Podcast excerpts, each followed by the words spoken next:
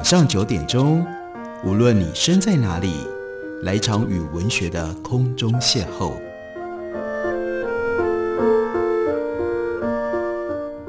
杨照谈书，邀您一同遨游文学世界，认识古今中外的经典之作。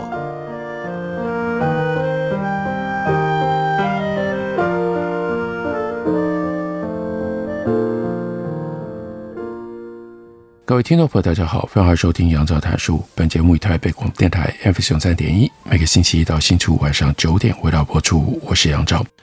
在今天的节目当中，要为大家介绍的是时报出版的新书，原来的英文书名叫做《Heartwarming》，在中文翻译成为《做个有温度的人》。这是非常特别的人类行为研究的方向，在探索我们身体的温度。我们对于温度的感受如何影响到我们的社交的行为，以及我们对于人与人之间互动的感受？这本书的作者是 Hans-Roger Issermann，他是法国的顶尖社会心理学家，所以这本书的内容当中运用了很多心理的实验。我们来看一下 Issermann，他就提到了一九八三年的一项经典的研究。这个研究结果的标题叫做“自主神经系统活动会区分情绪”，这是什么样的研究呢？Ekman 跟 Levinson 还有 Friesen 这三位研究人员，他们请来了十二名专业的演员，用两种方法来唤起情绪。第一种呢是做表情，他们指示演员启动脸部的肌肉，做出了一系列有情绪的表情，并且要他们维持十秒。包括愤怒、恐惧、悲伤，还有其他的情绪。但第二种方法不一样，是请那些演员回想过去的经验，让他们有三十秒钟的时间去重温某一段记忆。这个记忆涉及了某一种情绪，例如说愤怒、恐惧、悲伤等等。为了要重温愤怒的情绪，演员可能回想起某一次他遭到侮辱的经验。为了重温悲伤的情绪，他可能会回想起心爱的人过世，诸如此类。然后呢，怎么做研究？研究人员就把每一位演员的表情动作都录了下来，同时也记录他的生理数据，包括外周的温度、四肢的温度、他心跳的速度、他前背的张力、他的肤电传导，那是皮肤接触到生理刺激的时候，瞬间会更加的导电，把这个部分的。数据也留下来，Ekman 他们三个人就发现了，重温愤怒、悲伤、恐惧等情绪的时候的心率、心跳，比重温快乐、惊讶、厌恶的时候增加的要比较多。愤怒的时候，手指温度的变化，左手指增加摄氏零点一度，右手指平均增加摄氏零点零八度，大于快乐时候的变化。快乐时候呢，左手指减少。摄氏零点零七度，右手指减少摄氏零点零三度。他们也发现，直接摆出脸部表情的时候，可以根据心率跟指温的不同，来区分到底这个演员他心里面在想的，他摆出了什么样的表情。有三种负面的情绪：愤怒、恐惧、悲伤。那被要求做出愤怒的表情的时候，他的外周温度会增加摄氏。零点一五度，做出恐惧表情的时候，它的温度是下降摄氏零点零一度；悲伤表情是增加摄氏零点零一度。根据这些资料得到的结论，这个研究最早证明了生理变化有助于区分四种负面的情绪。最近也有一些类似 Ekman 他们这一份经典之作的研究报告，例如说二零一三年。有一位叫做尤阿努的研究员，他们呢形成了一个研究小组，就找了小孩玩一个玩具，并且告诉这些孩子，那是实验者，就是来跟他一起做实验的这个人，他们最爱的玩具。但他没有告诉那些小孩，那个玩具是刻意设计成玩不久就会故障的。当小孩把玩具玩坏了，这个时候呢，实验者就衡量孩子的外周温度。发现温度明显的下降，实验者在问题发生了之后，安抚小孩，小孩的外周温度就回升了，可见得他的痛苦得到了疏解，甚至呢，有的时候会有过度补偿的效果。这是什么呢？就是要告诉我们，我们的情绪会影响我们的身体表层的温度。那另外，由直接脸部表情或者回忆所引发的特定的情绪，都会跟特定的外周温度变化是有关系的。这些发现强化了体现认知的一些基本的假设。事实上，很多情绪理论家从这些发现当中看到了身体变化会导致情绪的体验。我们逃离不见得是因为我们感到害怕，而是反过来，我们感到害怕是因为我们逃离。这两者的因果关系，并不像我们原来以为的那么样的单纯，那么样的单向，那么样的简单。就像许多身心研究一样，光是追踪某一些可衡量的自主神经变化，例如说温度啦，或者是心跳，并没有办法充分的解释社交体温调节所涉及的因素和输入的多样性。认知根植于世界的方式是提供关于世界的资讯，尤其是我们所处的这个非常社交化的一个世界。情绪提供我们讯号，那就表示外周温度的变化。也是一种讯号，可以帮助我们预测周遭人们的行为，预测谁可以帮助你，谁会阻碍你，甚至谁会威胁你。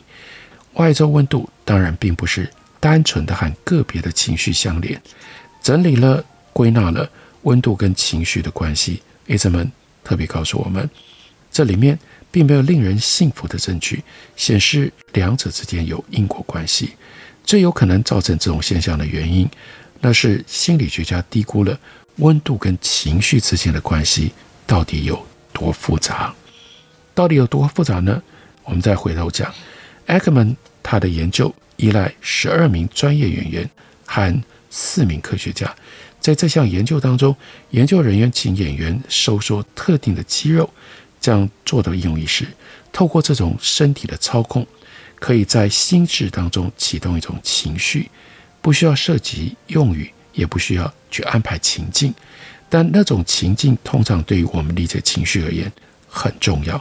你发现伴侣对你不忠所产生的愤怒，跟你发现超商的店员少找你零钱所产生的愤怒，当然是不一样的。换句话说，社交情境很重要。艾克曼他们的主张虽然没有充分的证据。并不表示这些研究结果没有价值。事实上，刚好相反，光靠生理变化无法区分情绪的复杂性，但是衡量那些变化提供了给我们宝贵的资讯。情绪是帮助我们判断人际关系的工具，让我们可以了解跟预测行为。情绪有强大的社交力，可以引导我们的依附。根据我们目前的心理了解，可以把这种 attachment 依附诠释为我们对于社交世界的期望。目前这个了解架构底下，情绪的表达，例如说透过脸部的表情，是一种社交行为，那是和社交世界之间的交流。再下来，我们来看一下，在老鼠的世界里面可以发现的一个有趣的现象：老鼠妈妈会产生比较高的体温，来让幼鼠感觉到温暖。舒适，尽管那温度高到足以对妈妈的健康构成威胁，但是幼鼠需要那样的暖度。妈妈不在身边的时候，幼鼠就会出现忧郁或者是绝望的迹象。然而，要让幼鼠重新振作起来，也不是非得要让他们回到母亲身边不可。你只要让他们有那样的体温，那样的温度。甚至就是用人工的方式把他们的环境的温度给提高，那展现的行为就会有所改变。所以需要的不见得是母亲，不见得是母鼠，而是母亲所放射出来的温度，温度才是重点。这个鼠妈妈跟幼鼠的行为就说明了，首先对于人类观察者来说，鼠妈妈的体温调节行为看起来是出于利他心理。不管是自愿还是非自愿，他就会把体温提高到，甚至会对自己的健康产生危害的程度，让宝宝可以维持温暖。但在功能上，我们要体会，这是明显的社交行为，一种社交的体温调节。鼠妈妈消耗了很多代谢的能量，产生对他自己会有危险的高温。事实上，是在后代身上做一种对个人有风险的投资。不过，这还要注意到幼鼠的行为，它们对于热能的需要比对母亲的需要还要更多。幼鼠离开温暖的母亲的时候，虽然难过，但只要帮它们打开温暖的灯泡，就能够让它们振作起来，即使只是稍微振作。所以在这里面，关键的是 attachment，依附，也就是鼠妈妈冒着生命危险照顾幼鼠，那体温调节很重要的作用就是影响幼鼠 attachment，因为这样幼鼠会 attach to 母鼠。所以从这个角度来看，就使得幼鼠依附尽职的鼠妈妈就比较能够存活下来，能够成熟并且繁殖。所以在演化的过程当中，这是有特别的道理的。体温跟社交中间，也就是个体跟个体彼此之间的关系，是有这么直接的关系。这些关系决定了体温什么时候上升，体温什么时候下降。我们的体温。跟我们的感受，跟我们和外界的互动是有非常非常密切的关系的。这就是因为我们是一种温体的动物，我们是有温度的人。休息一会儿，等我回来继续聊。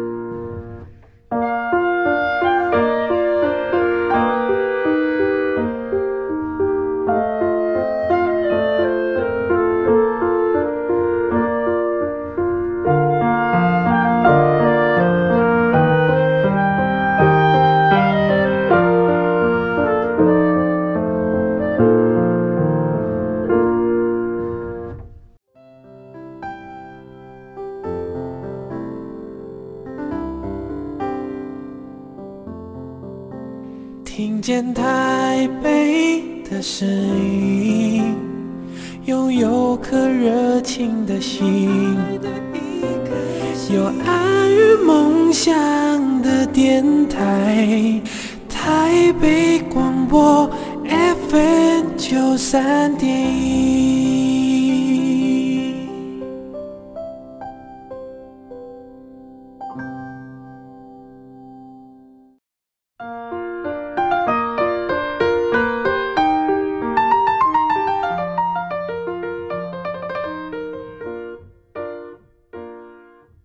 感谢您继续收听《杨照谈书》。本节目以台北广播电台 FM 九三点一，每个星期一到星期五晚上九点为大家播出到九点半。今天为大家介绍的这本书，作者是 Hans-Roger Isermann，他是法国的社会心理学家，他特别研究人类社交体温调节。那他所写的这本书，中文书名叫做《做个有温度的人》。在书里面，另外有这样的一个特别的实验。叫做握手效应，他请参与者，而且呢，大部分是女性，待在功能性磁振造影扫描器里，并且告诉他们，每隔一段时间，他们的脚踝会受到轻微的电击。主持实验的科恩教授，他当然知道，告诉参与者这项讯息会让他有所不安，他要用功能性磁振造影扫描器衡量，在几个情境底下，什么样情境呢？有伴侣帮你握着你的手，另外是陌生人握着你的手，还有另外一种情境，没有人握着你的手，大脑压力区会有什么样的反应？开始研究之前，科恩他就已经合理的预测，伴侣握着参与者的手的时候，参与者会更善于调节他的情绪。他预测功能性磁振造影扫描机会显示，有人握着手的时候，大脑的压力相关区域，例如说前额叶皮质会比较活跃。毕竟当时大家普遍认为，人们相信可以依靠他人作为社交资源的来源。做了研究之后，结果不太一样啊。有伴侣握着手的时候，参与者大脑的压力区反而比较不活跃。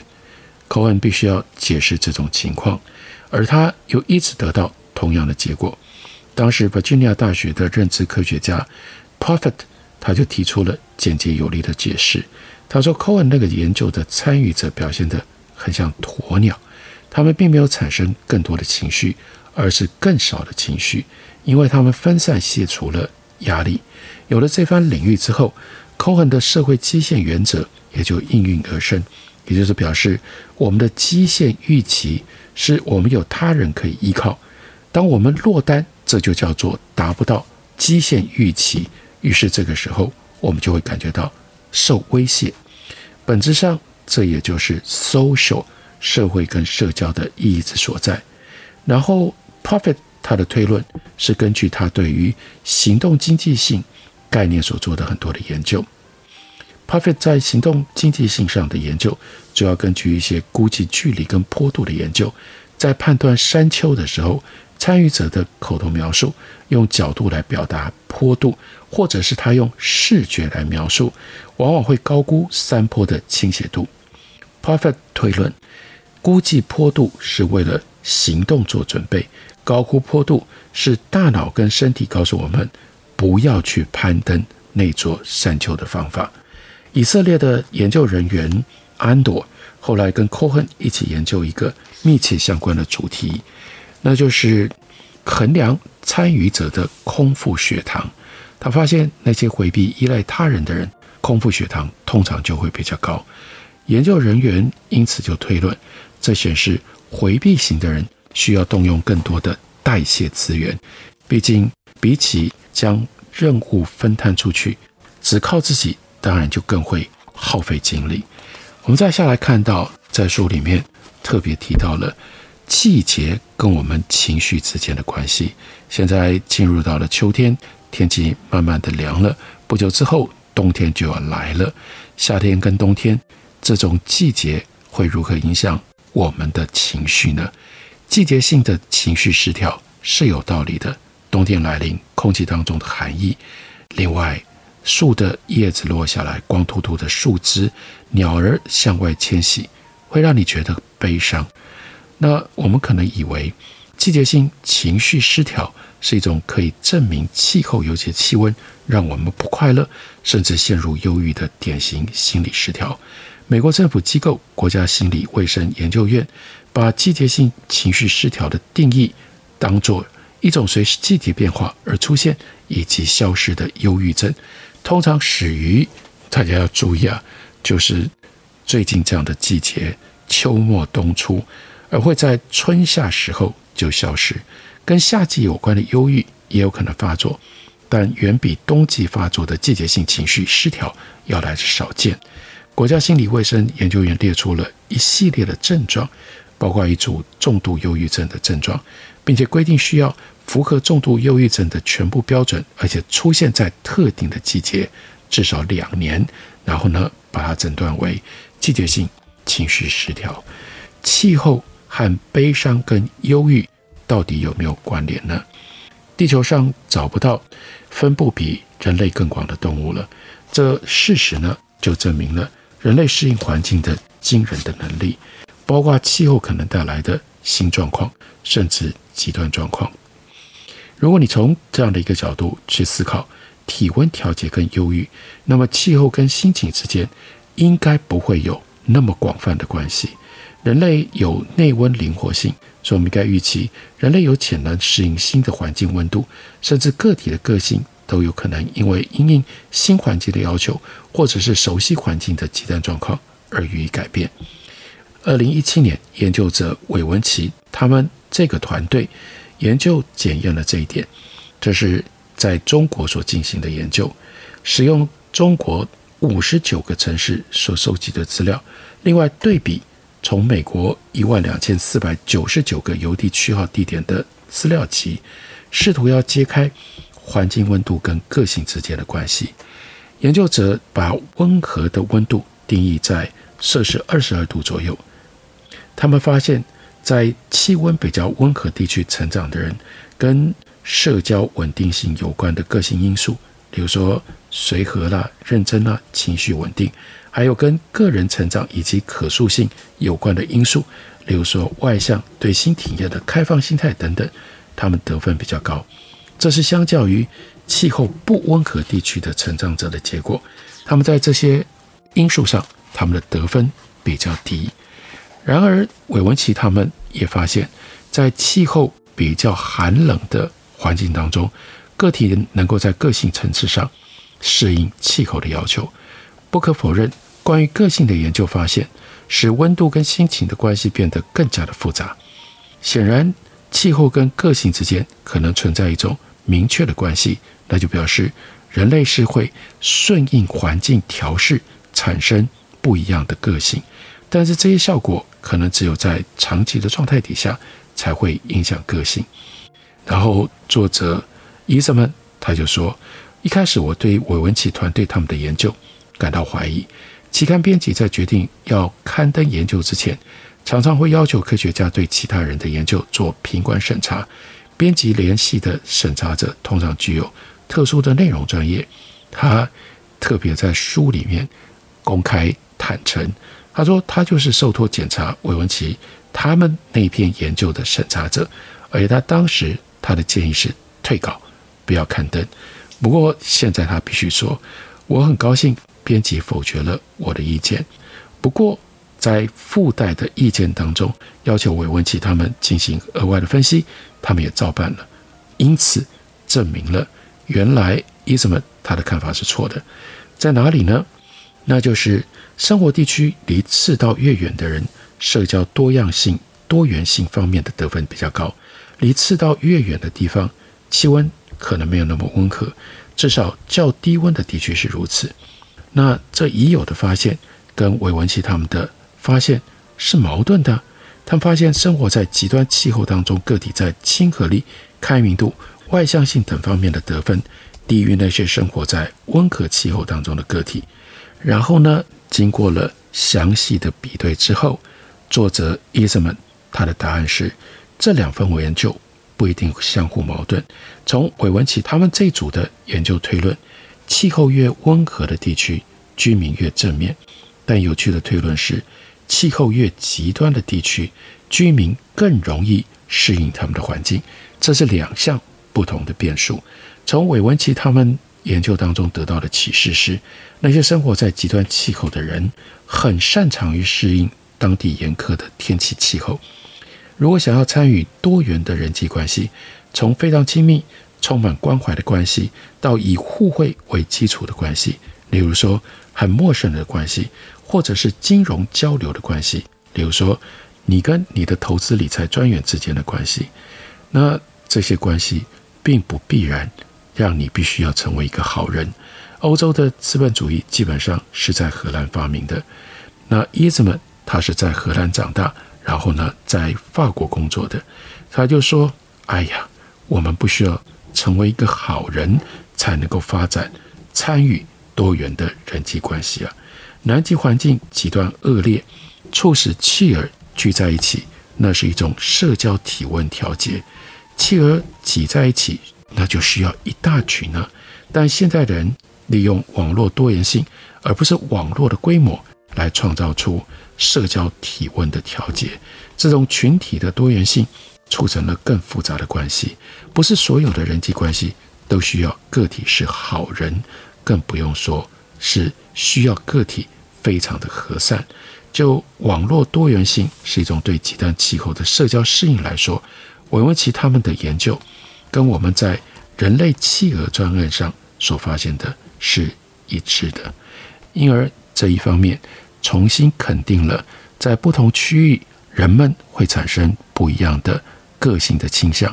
不过呢，在更细部的关于社会心理学的调查研究跟了解上，我们又明白这些不同的人如何进行社交，社交跟外界温度之间的关系，在不一样的环境底下，它会有不同的变数，变数之间不同的关系。温度如何构成人的行为，乃至于人的个性的变数，这是这本书所提供给我们非常不一样的思考跟观察的角度。这本书书名就叫做《做个有温度的人》。感谢你的收听，明天同一时间我们再会。